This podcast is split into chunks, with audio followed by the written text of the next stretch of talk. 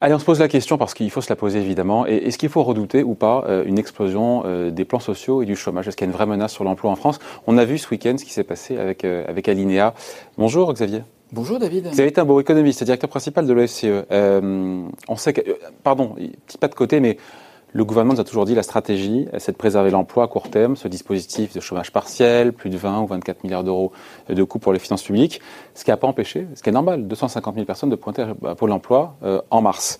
Euh, essentiellement, on l'a dit ici, hein, des personnes qui sont plutôt précaires, qui n'ont pas vu leur contrat renouvelé, euh, des intérimaires. Vous-même à l'OFCE, vous avez fait au calcul Vous avez calculé qu'il fallait compter, je crois, entre mi-mars et mi-mai, 500 000 demandeurs d'emploi en plus. Et là, on se dit, mais qu'est-ce qui se serait passé si le gouvernement n'avait pas mis ces 24 milliards d'euros sur la table pour payer euh, la, enfin, le, salaire de la moitié des, des Français ah bah, C'est assez simple, il y aurait eu 10 millions de chômeurs en plus.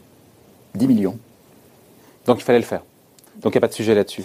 Bah euh, oui, il fallait le faire. Euh, parce que non seulement il y aurait eu 10 millions de chômeurs en plus, mais il y aurait eu aussi un tissu productif qui aurait été dévasté. Enfin voilà, on va peut-être parler de l'automobile ou, ou, de la distribution. Mais dans l'automobile, dans la distribution, il y a eu un arrêt de l'activité et donc, euh, ben, voilà, vous ne pouvez pas tenir euh, très longtemps dans ces secteurs-là avec zéro d'activité pendant, pendant le confinement. Donc, si on n'avait pas mis ça en place, il y aurait eu des faillites massives dans ces secteurs. Et donc, du coup, à la fois des effets sur l'emploi, mais aussi des effets mm. sur la capacité de rebond de l'économie française. ça, ça, ça c'est le confinement. Maintenant, ça y est, il y a une reprise lente, progressive du travail. L'activité reprend tout doucement. Certains pourraient se dire, ben c'est bon, le plus dur est passé.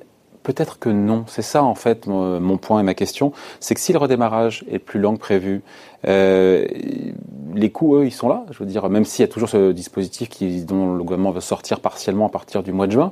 Mais voilà, si le chiffre d'affaires euh, n'est pas à la hauteur euh, et que les coûts sont là, pour le coup, il y a ce risque d'avoir, j'aime pas ce mot, d'ajustement, des ajustements, encore une fois, des plans sociaux dans les semaines, dans les mois à venir. Certains disent que le moment de vérité, c'est maintenant, c'est le deuxième trimestre.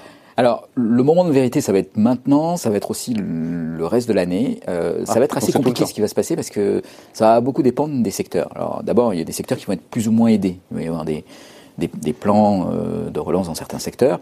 Euh, enfin, vous l'avez de toute façon signalé, il y, a, il y a le fait que les secteurs peuvent aujourd'hui continuer à recourir au chômage partiel. Donc, ça, c'est quand même un, un instrument euh, important. Mais euh, on est dans une situation qui est vraiment très, très particulière parce que les gens n'ont pas consommé pendant deux mois il y a un certain nombre de consommations qu'ils ne vont pas pouvoir reprendre dans les semaines qui viennent, voire dans les mois qui viennent, voire dans l'année qui vient. Euh, par exemple, ça va être très difficile de prendre l'avion pour aller euh, à l'étranger. Euh, ça va être très difficile d'aller dans un restaurant dans, les, dans les semaines qui viennent. Donc il y a un certain nombre de consommations qui vont continuer d'être empêchées. Mais par contre, les gens ont quand même eu leurs revenus soutenus. Ils ont mis de côté. Ils ont mis de côté. Donc on a estimé que pour 8 semaines de confinement... 50 milliards. Voilà, 50 milliards d'euros d'épargne euh, et qui sont plutôt concentrés dans ceux qui ont fait des économies, c'est-à-dire euh, ceux qui habituellement consomment du restaurant euh, et, des voyages. Donc la question c'est est-ce que ça sera thésaurisé ou dépensé? Oui, mais il y a des chances que ça soit quand même en partie, voire en grande partie dépensé. Et euh, pour ces catégories qui sont plutôt des catégories aisées, euh, ça peut très bien se dépenser sur des secteurs où ils dépensaient un peu moins euh, jusqu'à maintenant. Donc ce que vous dépensez pas dans le restaurant ou dans le voyage, vous allez peut-être le dépenser dans l'automobile, parce que l'automobile, finalement, c'est peut-être une réponse aux problèmes sanitaires et au transport en commun. Et puis de toute façon, si la voiture est propre, parce qu'après ça, ça, crée d'autres problèmes. Oui, si la voiture est propre et vous êtes le seul à l'utiliser, mais et puis c'est aussi une. Ah non non, mais je parlais en termes sanitaires, pas en termes oui, écologiques. ah, c'est un sujet aussi. oui, oui, c'est un sujet aussi. Mais et puis euh, si les voyages que vous n'allez pas faire à l'étranger, euh, vous allez peut-être vouloir les faire en voiture euh, à l'intérieur de la France ou à l'intérieur de l'Europe. Donc c'est pas du tout dit que le secteur automobile se trouve pas finalement plutôt boosté par cette crise. Oui, je lu qu'il y avait un an de stock de bagnoles. Alors, il y a un an de stock. Ah. Mais, enfin bon, un an de stock, ça me paraît un peu exagéré parce que. J'ai vu le chiffre passer. Hein, deux mois de consommation en moins, ça fait pas un an de stock. Enfin, alors il y a, euh, enfin bon, il y avait, on a, on a mis sur le compte de ces stocks un peu plus que ce qu'on n'a pas vendu pendant les deux mois de confinement. Mais euh, dans, pendant les deux mois de confinement, personne n'a acheté d'automobile parce que les concessionnaires étaient fermés, parce que vous n'utilisiez pas votre automobile. Donc, euh, à quoi ça sert d'en acheter une?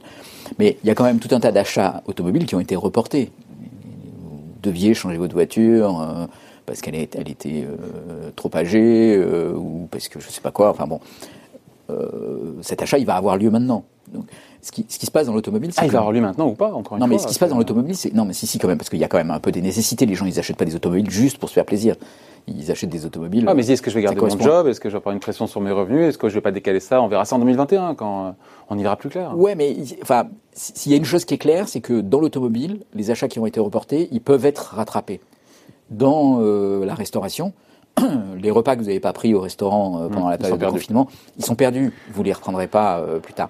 Et donc, là, on est consommation. Moi, je reviens sur le côté chômage, enfin, il y a et, plans sociaux et, emploi. Et, juste un mot sur les certains disent qu'il y a un effet secondaire avec euh, indésirable lié au chômage partiel, parce que des boîtes certaines peut-être préféraient conserver justement cette sécurité tant qu'elles n'ont pas une meilleure visibilité sur leurs revenus et pas continuer à bénéficier alors que peut-être qu'elle pourrait ne pas le faire du chômage partiel Alors il y, a, un problème effectivement avec le chômage partiel, c'est que c'est une incitation à ne pas produire.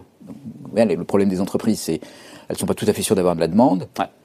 Elles sont pas tout à fait sûres de ne pas avoir des responsabilités légales sur euh, la question de la santé de leurs salariés.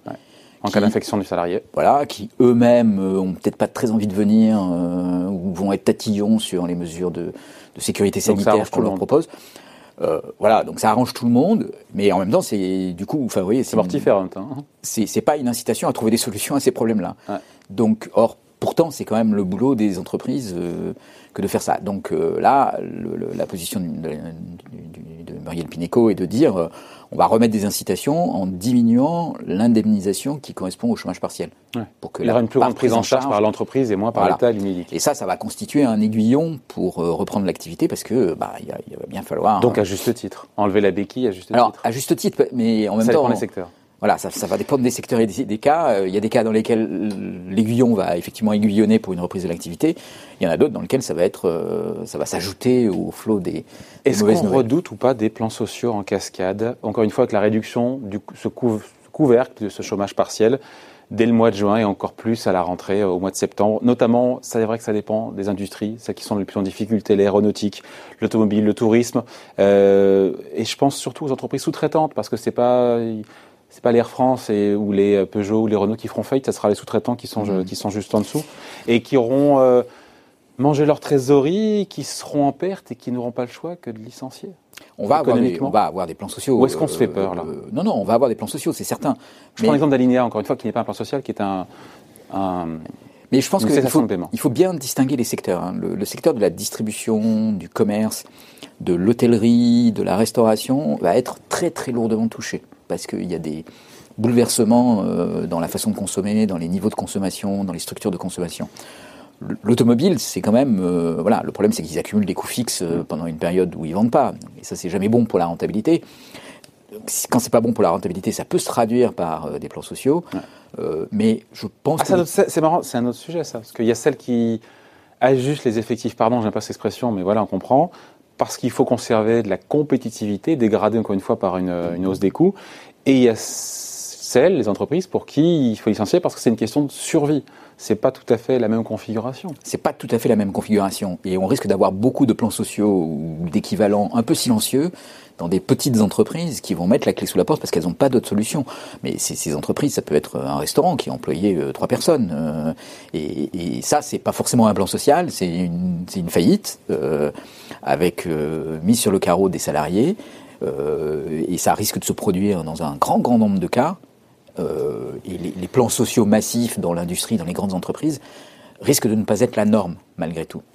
sauf dans quelques secteurs il y en a un qui, est particulièrement menacé, c'est le secteur de l'aéronautique. Euh, là, euh, il y, a une vraie question de long terme qui se pose pour l'aéronautique. Sur la rentrée, encore une fois, c'est difficile de mettre des chiffres et, puis de le séquencer, mais on sait qu'à la rentrée, a priori, ce, dispositif de chômage partiel sera encore une fois euh, allégé, enfin la, part de l'entreprise sera augmentée au fur et à mesure, mais encore une fois, si l'activité, pardon de voir le pire, mais est encore trop faible à la rentrée, Là, on risque des licenciements secs, j'ai envie de dire, euh, pas à l'appel, mais plus.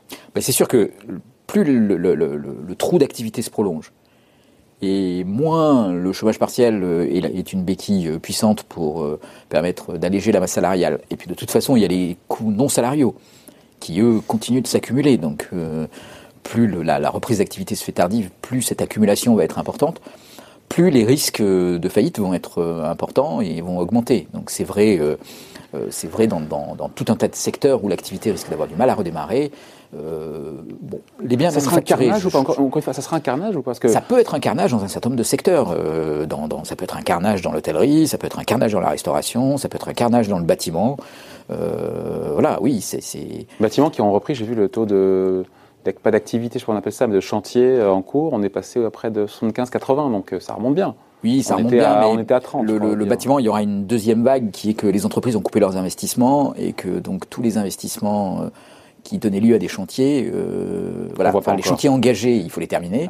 mais ceux à venir. Mais c'est ceux à venir qui risquent d'être problématiques parce que ces entreprises qui n'ont plus de rentabilité vont réduire leurs investissements et vont en particulier réduire leurs investissements. Dans Donc le, pire est devant nous, pardon. Euh, si, bah, le pire on revient à la question de départ. Est-ce que le pire pour l'emploi est devant nous pour l'emploi, le pire est devant nous. L'emploi et le chômage, c'est pareil. Hein. Pour, l'emploi et le chômage, le pire est devant nous parce que effectivement, la première partie de la crise a. non, parce qu'on dit ça y est, le confinement, on est en déconfinement, ça reprend progressivement, etc. Donc euh, voilà, le pire n'est pas, n'est pas derrière nous. Le pire n'est pas derrière nous. Après, il y a quand même cette épargne qui peut être utilisée, qui peut être utilisée massivement, et qui va faire que dans un certain nombre de secteurs, il va y avoir des opportunités. Donc, on va, on va avoir un problème d'emploi, mais on va aussi avoir un problème sectoriel avec euh, des secteurs qui vont être euh, en, perte de vitesse euh, considérable, et d'autres qui peuvent bénéficier d'opportunités, au contraire. Donc, Pensez à qui?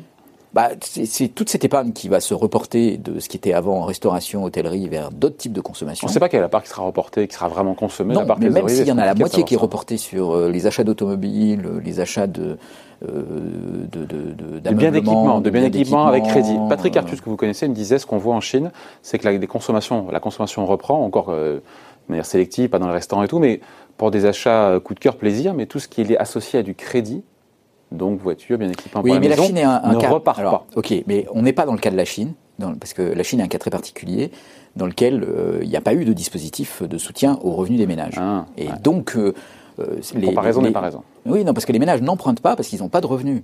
Euh, or, cet effet-là, en France, pour le moment, tant qu'on n'a pas d'effet massif sur l'emploi, on l'a pas. Et la, la, classe moyenne supérieure qui a télétravaillé et qui a maintenu ses revenus et qui a épargné, elle va consommer. Donc, euh, donc c'est un petit peu différent de ce point de vue-là. Et elle peut continuer d'emprunter à des taux qui sont très très bas.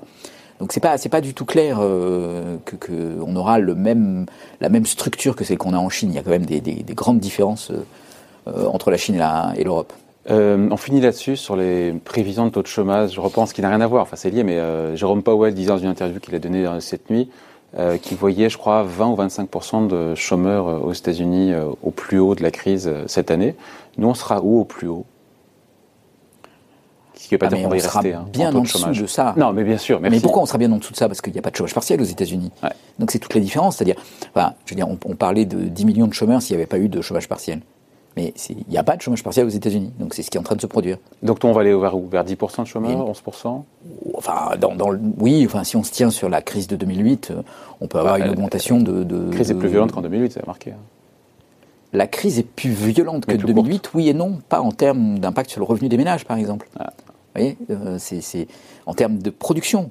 De croissance. De, croissance. On va faire a priori du moins 8, moins 10, là on a fait du moins 3 en 2008. Oui, mais on n'aura pas, moins, pas moins 10 sur le revenu des ménages, loin de là. Euh, et donc ça change tout parce que dans une économie, c'est quand même ça qui porte, euh, qui porte une grande partie de la consommation.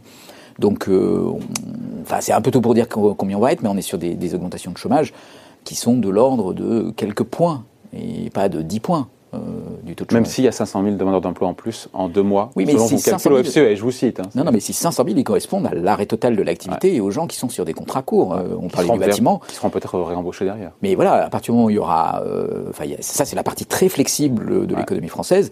Donc, ils ont été licenciés tout de suite, mais c'était à un moment où il y avait moins 30% d'activité. Donc, quand il y aura moins 20%, moins 15%, moins 10% d'activité, ils vont retrouver un emploi très rapidement. Bon, voilà, merci en tout cas. Explication signée Xavier Timbaud, économiste et directeur principal de l'OFCE. Merci Xavier. Merci David. Bye.